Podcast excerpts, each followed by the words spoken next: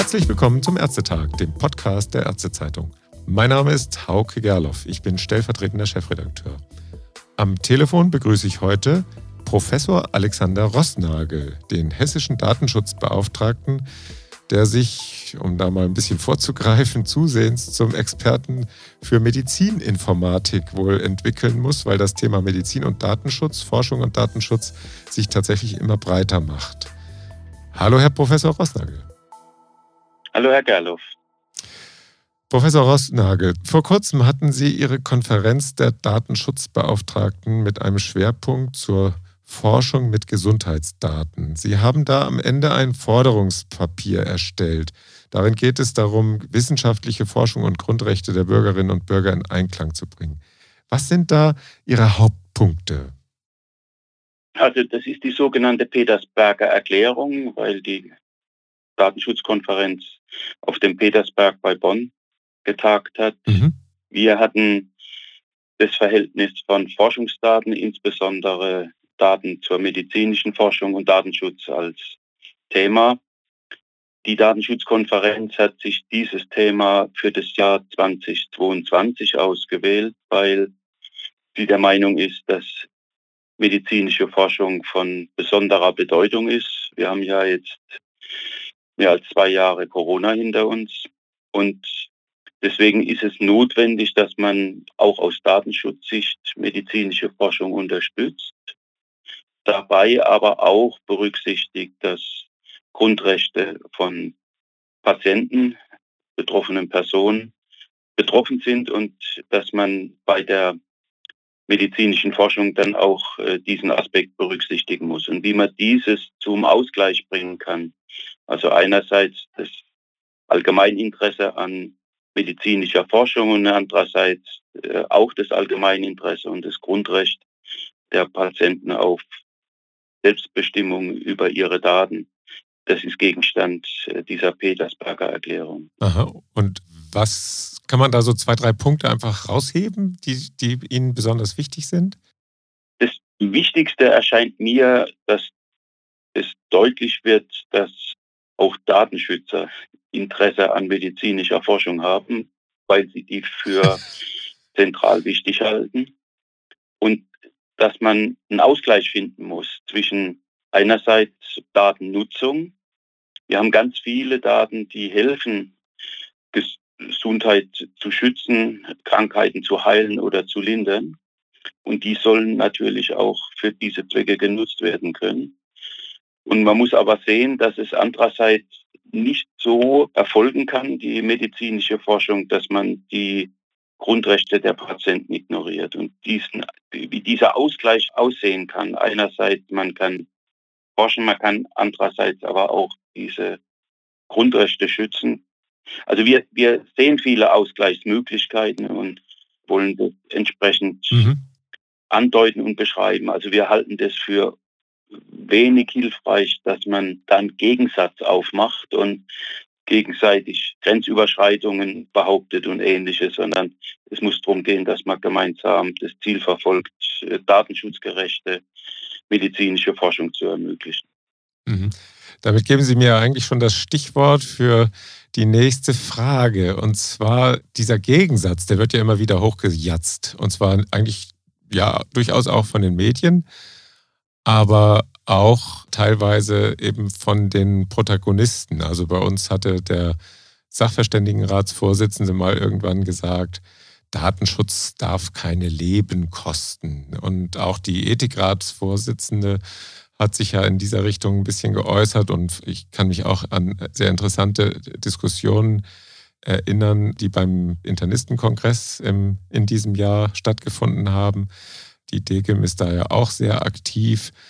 Nun ist die Frage, wie ist dieser Gegensatz denn tatsächlich zu überbrücken? Also auf der Datenschutzkonferenz, da, das war, glaube ich, der Herr Professor Kälber, also der Bundesdatenschutzbeauftragte, der hatte gesagt, eigentlich sei guter Datenschutz ja ein Förderer der Forschung. Wollen Sie mal die Brücke bauen? Ja, medizinische Versorgung, medizinische Forschung ist auf Vertrauen angewiesen. Wir mhm. wollen ja die Daten der Patienten und die Patienten werden die nur freiwillig ihnen geben, wenn sie vertrauen können, dass die Daten gut behandelt werden. Und äh, insofern ist Datenschutz äh, eine Voraussetzung für medizinische Forschung. Wenn Sie an den hypokratischen Ei denken, der ja schon vor zweieinhalbtausend Jahren erreichen wollte, dass das besondere Verhältnis des, Arzt, des Arztes zum Patienten, dass dieses Verhältnis auf Vertrauen aufbaut und besonders geschützt ist. Mhm. Das gilt heute noch. Insofern muss man Lösungen finden, die medizinische Versorgung medizinische Forschung ermöglicht, aber mit Respekt vor, den, vor der Autonomie und der Selbstbestimmung des Patienten. Die Vorwürfe, die gemacht werden, die, Sie haben einen, einen Vorwurf ja schon angesprochen, dass der Datenschutz Tote verursacht. Ein anderer Vorwurf ist, er behindert die Digitalisierung der medizinischen Versorgung äh, des Gesundheitswesens überhaupt. Ja. Wenn man beide Vorwürfe betrachtet, wird man gleich sehen, dass die Unsinn sind. Also wir haben ein Promille der Rezepte als elektronische Rezepte vergeben. Oder mhm. wir haben 0,7 Prozent äh, der Patientenunterlagen als elektronische Patientenakte. Also diese absolut geringen Zahlen äh, sind nie und nimmer die Schuld des Datenschutzes, sondern da gibt es viele, viele andere äh, Interessen und Gründe, die verhindern, dass diese Digitalisierung vorangeht. Oder wenn Sie die Geschichte mit der Datenschutz verursacht Tode. Wenn man dann genau nachfragt, um was es geht, dann kommt ein Fall zum Beispiel wie der, dass ein Patient eingeliefert wurde in die Notfallambulanz und der Arzt nicht auf die Daten dieses Patienten zugreifen konnte, der im gleichen Krankenhaus zuvor behandelt worden ist. Das liegt nicht am Datenschutz, das war falsch programmiert. Der Datenschutz erlaubt den Zugriff aus mehreren Gründen. Also gibt es mehrere Erlaubnistatbestände, dass Ärzte, die gemeinsam oder nacheinander einen Patient behandeln, dass die natürlich die Daten austauschen dürfen. Oder in der Datenschutzgrundverordnung steht ausdrücklich drin, dass wenn es um Leben und körperliche Unversehrtheit geht, dass das allein schon ein Erlaubnistatbestand ist, um Daten verarbeiten zu dürfen. Also insofern, da liegen Missverständnisse zugrunde oder auch bewusst gezielte Totschlagargumente, die da ausgepackt werden. Man kann, wenn man hier die berechtigten Interessen beider Seiten zusammenführt und im gegenseitigen Respekt sich unterhält, dann kann man alle diese Punkte ausräumen und wird dann sehen, dass sowohl der Datenschutz als auch äh, die medizinische Forschung weitgehend gleiche Interessen verfolgen. Die haben vorhin mhm. den, den Kongress der DGIM im Frühjahr angesprochen. Wir haben äh, ja. daraufhin einen offenen Brief an die DGIM geschrieben, was dazu geführt hat, dass wir jetzt schon zweimal uns mit dem Vorstand getroffen haben und intensiv uns ausgetauscht haben, wie wir denn gemeinsam vorankommen können, damit äh, datenschutzgerechte medizinische Forschung unterstützt wird und auch äh, medizinische Vorsorge und äh, Versorgung äh, verbessert werden kann. Das sind äußerst fruchtbare Gespräche, die das gegenseitige Verständnis sehr gefördert haben. Und wir haben beide Seiten fest vor, diese Gespräche auch fortzuführen. Mhm. Ja, da bleiben wir auch, glaube ich, gerne dabei als Ärztezeitung am Ball aber man kann ja nun nicht wegdiskutieren, dass es manchmal tatsächlich Probleme gibt. Nicht? Also wenn ich jetzt daran denke, alleine die verschiedenen Rechtskreise des Datenschutzes, es gibt die EU, DSGVO, es gibt das Bundesrecht, es gibt Landesdatenschutzrecht, also unterschiedliche Landesdatenschutzgesetze. Es gibt, ich, ich glaube, es gibt auch noch ein paar andere, ich habe es gar nicht alles im Kopf. Lässt sich da nicht doch das eine oder andere vielleicht etwas pragmatischer gestalten? Äh, mit Sicherheit. Aber das kann man doch gemeinsam fordern. Also wir sind uns jetzt zum Beispiel mit der DGM äh, einig, dass die Vielfalt der Landesdatenschutzgesetze mit ihren unterschiedlichen Forschungsklauseln und die Vielfalt ja. der Landeskrankenhausgesetze auch mit ihrer jeweiligen Forschungsklausel, dass die äußerst hinderlich sind. Und dass es notwendig ist, wenn die Koalition jetzt ein Gesundheitsdatennutzungsgesetz macht, dass da möglichst eine Vereinheitlichung stattfindet, dass eine größere Rechtssicherheit stattfindet und dass man moderne Regeln findet, die das gemeinsame Ziel datenschutzgerechte medizinische Forschung besser erreichen lässt. Mhm. Wir haben 13 verschiedene Krankenhausgesetze. Das ist Ländersache. Und fast in jedem gibt es einen anderen Text zu der Frage, welche Forschung mit Krankenhausdaten möglich ist. Mhm. Das macht keinen Sinn, dass da in Niedersachsen eine andere Regel gilt als in Hessen, sondern da sollte man sich nee. auf eine Regel gelten, die in allen Bundesländern dann zur Anwendung kommt, weil sonst ist ja multizentrische und, und länderübergreifende Forschung gar nicht möglich. Wenn man das möchte, und das muss man, äh, dann braucht man da auch eine passende einheitliche Regelung.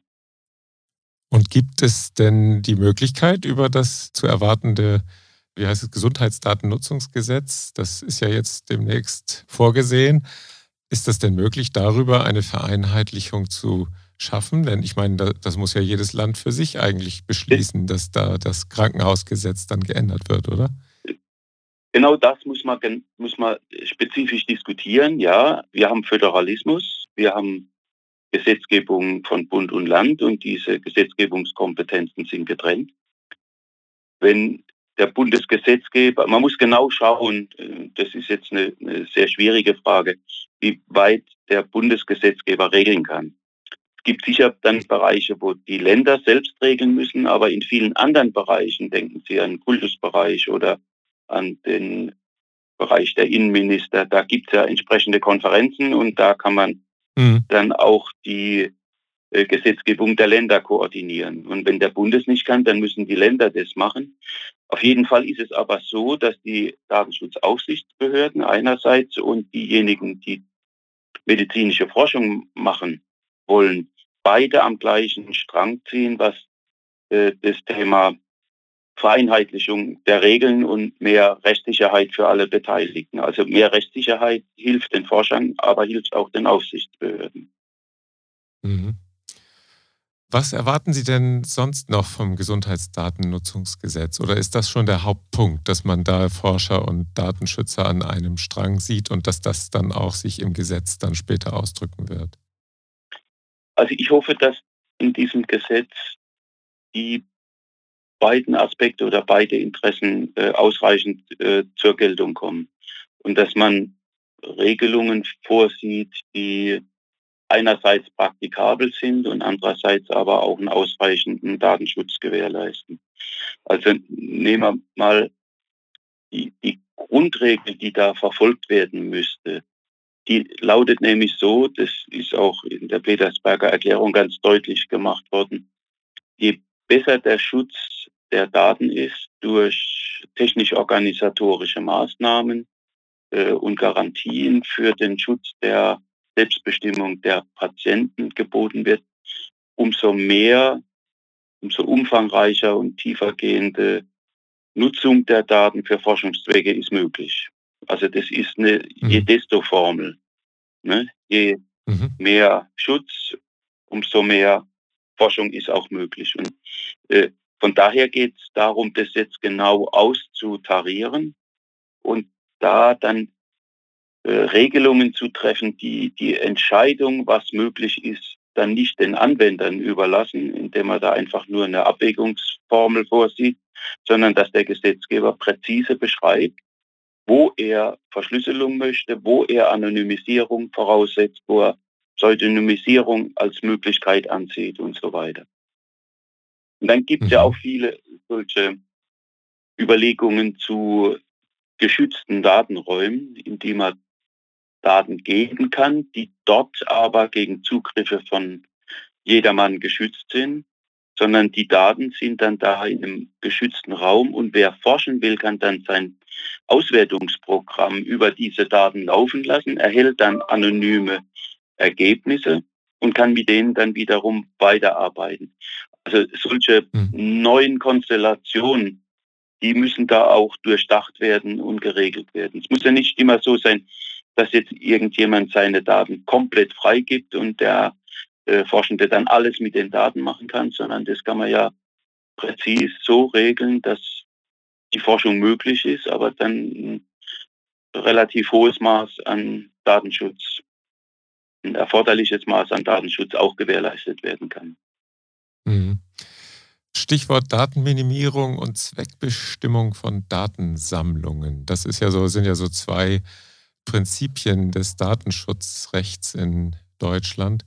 Wenn 70 Prozent der Bürger bereit sind, ihre Daten der Forschung zur Verfügung zu stellen, ist das dann dieses Prinzip der Datenminimierung vielleicht überholt oder äh, ist das ganz falsch gefragt?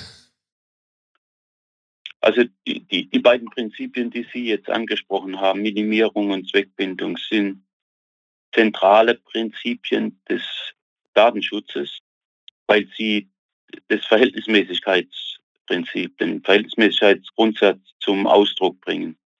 Datenverarbeitung ist ein Eingriff in das Grundrecht auf Datenschutz oder informationelle Selbstbestimmung und das, so ein Eingriff, wie jeder Eingriff auch, darf immer nur so weit gehen, wie er erforderlich ist. Und äh, wenn der Gesetzgeber jetzt so einen Eingriff ermöglicht, was geht, auch das Grundrecht auf Datenschutz kann eingeschränkt werden, dann darf das in dem Ausmaß erfolgen, wie dies erforderlich ist und es darf für die Zwecke erfolgen, die der Gesetzgeber festgelegt hat.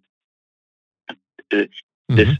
Entspricht europäischem und deutschem Verfassungsrecht. Also das ist sehr, sehr hoch rechtlich. Sie hatten ja die verschiedenen Rechtskreise angesprochen, sehr hoch äh, rechtlich gefordert.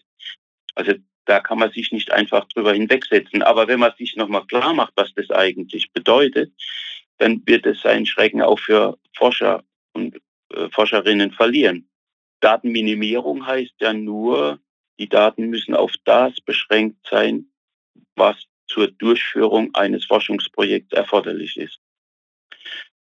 Das heißt, kein Forschungsprojekt wird am Minimierungsprinzip scheitern, weil alle erforderlichen Daten für das für die Durchführung des Projekts, die können genutzt werden. Mhm. Und für die, die Zweckbindung ist es so, dass wenn man eine Einwilligung gibt zu Forschungszwecken, kann das eine ganz breite Einwilligung sein, die jetzt dann auch eine Nachnutzung unter Umständen ermöglicht. Und auch äh, wenn der Gesetzgeber ein Gesetz festlegt, kann er auch eine Sekundärnutzung von Patientendaten ermöglichen. Und zwar umso mehr, je mehr er, wie vorhin schon erwähnt, äh, Sicherheitsmaßnahmen zum Ausgleich vorsieht. Also mhm. frühzeitige Anonymisierung oder wenn man nicht mit anonymen Daten forschen kann, dann eine Pseudonymisierung, Verschlüsselung, wenn die Daten irgendwo gespeichert oder übermittelt werden und ähnliche äh, Sicherheitsmaßnahmen. Mhm. Wenn wir jetzt zur Patientenakte kommen, zur elektronischen, die soll ja jetzt, so wie es aussieht, in Richtung Opt-out-Akte weiterentwickelt werden mit einem Widerspruchsrecht für Patienten, wenn sie nicht eine solche Akte haben wollen und einem Widerspruchsrecht äh, für Patienten, wenn sie nicht wollen, dass die Daten der Forschung zur Verfügung gestellt werden. Das ist ja schon, also das heißt, wenn ich nicht widerspreche, dann können die Daten der Forschung zur Verfügung gestellt werden. Können Sie mit so einer Regelung leben oder muss dann schon mal definiert werden, also in welcher Form dürfen die denn dann überhaupt weitergegeben werden? Also äh, ich hatte ja vorhin diese Zahl genannt von 0,7 Prozent von Patientenakten. Genau, ja. Wenn man bei der Freiwilligkeit bleibt, wird sich das nicht gewaltig erhöhen. Deswegen ja. kann ich als jemand, der ja auch an medizinischer Forschung interessiert ist, verstehen, dass man hier sich überlegt, ob man zu der Opt-out-Lösung übergehen kann. Das ist eine Möglichkeit, die datenschutzrechtlich äh, abbildbar ist, wenn der Gesetzgeber die Widerspruchsmöglichkeiten entsprechend vorsieht, wie Sie die ja referiert haben. Und für die Betroffenen, die Opt-out dann wählen wollen, äh, ein einfacher Weg vorhanden ist, dass sie von ihrem, was ja ein Grundrecht ist, von diesem Grundrecht Gebrauch machen können.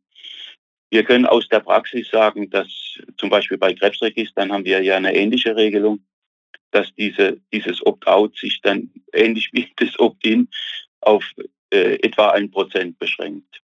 Also von daher ist es jetzt auch keine Drohung gegenüber einer, einer, repräsentativen Forschung oder einer Forschung, die auf weitgehende Vollständigkeit angewiesen ist. Mhm. So eine also Lösung. haben die, da, ja, bitte. Ja? Also da haben die Datenschützer jetzt keine grundsätzlichen Bedenken. Nee, die ähm. grundsätzlich, keine grundsätzlichen Bedenken, sondern Bedenken dann im Detail. Bedenken ist vielleicht zu scharf formuliert. Sie müssen darauf achten, dass dann, weil Opt-out ja etwas weniger ist als Opt-in, was die Autonomie der Patienten angeht, dann muss es für das weniger einen Ausgleich geben in Bezug auf technisch-organisatorische Garantien, dass die Daten nicht missbraucht werden und zweckentfremdet werden und ähnliches. Und äh, wenn da klar geregelt ist, was geht, was nicht geht, was sein muss, was äh, nicht sein darf, dann kann auch ein Datenschützer mit so einer äh, Lösung leben. Mhm. Nun ist es ja so, Datenschutz ist ja nicht nur auf der Makroebene wichtig, also wenn es um die große EPA geht, sondern auch auf der Ebene der einzelnen Anwender. Und da war ja in den letzten Jahren auch immer mal wieder zu lesen, dass Arztpraxen mit ihren Systemen praktisch äh, offen wie Scheunentore im Netz waren, mit Zugriff auf Patientendaten und Möglichkeiten der Manipulation und so weiter. Also das war sicherlich nicht bei allen so, aber es waren, waren jetzt auch keine, keine reinen Einzelfälle. Ist denn dieses Bewusstsein inzwischen etwas gewachsen bei den Ärzten und vielleicht auch bei den Praxissoftwareherstellern, dass sie sich da besser schützen müssen. Es gibt ja auch die IT-Sicherheitsrichtlinie, die ja äh, vor einigen Jahren in Kraft getreten wird und jetzt ja auch immer noch ein bisschen schärfer gestellt wird. Oder ist, ist, das, ist diese grundsätzliche Einstellung zur Sicherheit der Daten weiterhin ein Problem? Also die Ärzte tragen da eine hohe Verantwortung. Das ist sicher nicht in jeder Praxis so angekommen. Aber ich habe den Eindruck, äh, dass es leicht zunimmt, weil ja auch äh, die ein oder anderen Vorfälle in der letzten Zeit bekannt geworden sind, dass Gesundheitsdaten missbraucht worden sind oder offengelegt worden sind im Darknet oder an anderen Stellen. Mhm. Für die äh, Entwicklung des notwendigen Bewusstseins sind natürlich solche Behauptungen, der Datenschutz muss weg und äh, wir können uns nur noch an dem Patientenwohl orientieren und ähnliche Dinge sind da natürlich Gift, denn äh, sie reduzieren die Bedeutung und die Verantwortung für den Datenschutz. Also wir brauchen hier beides. Wir brauchen äh, eine sinnvolle Versorgung und eine praktikable Forschung, aber wir brauchen auch den Datenschutz. Und äh, wir hatten ja ganz am Anfang über das Vertrauensthema gesprochen. Äh, auch jede Arztpraxis braucht das Vertrauen ihrer Patienten. Und wenn die sehen, dass da jetzt Mediziner mit dem, den Datenschutz nicht hochhalten, dann ist das auch kein äh, Argument, um Vertrauen zu gewinnen. Mhm. Wenn wir jetzt nochmal auf die EU-Datenschutzgrundverordnung schauen, DSGVO, die gilt ja jetzt auch seit einigen Jahren. Sie wird manchmal so als Bürokratiemonster dargestellt. Andere wiederum sagen, dass Europa gerade ein leuchtendes Vorbild für die Welt, also für die ganze Welt, für diesen Umgang mit Daten sei. Wie würden Sie das beschreiben? Also man kann ja auch pragmatisch mit der DSGVO umgehen. Nur die Formulierungen in der Verordnung, die sind nicht so leicht zu verstehen immer. Ich glaube, da teilt die Datenschutzgrundverordnung äh, das Schicksal mit ganz vielen rechtlichen Regelungen. Ähm, das ist wohl so, ja. Wenn man jetzt einen Weltmaßstab nimmt, muss man sagen, dass die Datenschutzgrundverordnung für die Entwicklung, die Transformation in die digitale Welt einen dritten Weg zeigt, der werteorientiert ist und sich von den, von den zwei anderen großen Wegen, die momentan angeboten wird, dann doch deutlich unterscheidet, nämlich zum einen der chinesische Weg, der mit äh, einer sehr starken Datennutzung für Sicherheits- und Überwachungszwecke verbunden ist. Und der amerikanische Weg, der die Daten dann äh, vollständig kommerzialisiert und äh, zu Marktgut macht. Äh, ich denke, dass beide Wege mit den europäischen Werten schwer vereinbar sind. Äh, und da zeigt die Datenschutzgrundverordnung, dass es auch für so einen großen Raum wie Europa ein Regelungskonzept gibt, das zur Digitalisierung führt, mit Digitalisierung vereinbar ist, aber die Nachteile der beiden anderen Wege vermeidet. Und das hat sehr, sehr große Attraktivität für viele andere Länder, die versuchen, ihre Rechtsregeln der Datenschutzgrundverordnung nachzubilden oder an diese anzupassen. Also insofern ist mhm. es denke ich, ein großer Schritt in die richtige Richtung. Bezogen auf die medizinische Forschung würde ich gern zu bedenken geben, dass die Datenschutzgrundverordnung die Bedingungen für Forschung erheblich verbessert hat. Sie ist äußerst forschungsfreundlich. Es gibt kein Interesse, dass die Datenschutzgrundverordnung so hoch gewichtet wie die Forschung. Das beginnt mit der Einwilligung. Ansonsten muss die Einwilligung sehr bestimmt sein. Bei der Forschung darf es eine breite Einwilligung sein. Ansonsten gilt die Zweckbindung. Bei der Forschung gilt es immer vereinbar, also vereinbar mit dem bisherigen Zweck. Also da gibt es kein Problem mit der Zweckbindung. Wenn mhm. der Patient äh, seine Rechte geltend machen muss, die er nach der Datenschutzgrundverordnung hat, dann darf er sie nicht geltend machen, wenn die die Forschung unmöglich macht oder sehr erschwert. Also er darf keine Löschung von Daten verlangen, er darf keine Einschränkung der Datenverarbeitung verlangen, er darf auch keine Auskunft verlangen, wenn das dazu führen würde, dass die Forschung dann nicht mehr durchgeführt werden könnte. Also solche Regeln, die die Forschung sehr, sehr privilegiert, gibt es in keiner anderen Rechtsordnung und äh, gab es zuvor auch nicht in diesem Maße. Das ist doch ein positives Wort zum Schluss, würde ich sagen. Herr Professor Rossnagel, haben Sie vielen Dank für den Austausch zu diesem, ja, wie, soll man es anders sagen, spannungsreichen Thema bis hin zu Spannungen zwischen den Protagonisten. Und wir sind sehr gespannt, wie, wie das dann mit dem Gesundheitsdatennutzungsgesetz weitergeht, mit den Spannungen oder ob sich da vielleicht manches zusammenführen lässt. Alles Gute für Sie. Ja, vielen Dank Ihnen auch. Und auch wieder vielen Dank fürs Zuhören. Bleiben Sie uns gewogen und bis zum nächsten Ärztetag. Tschüss.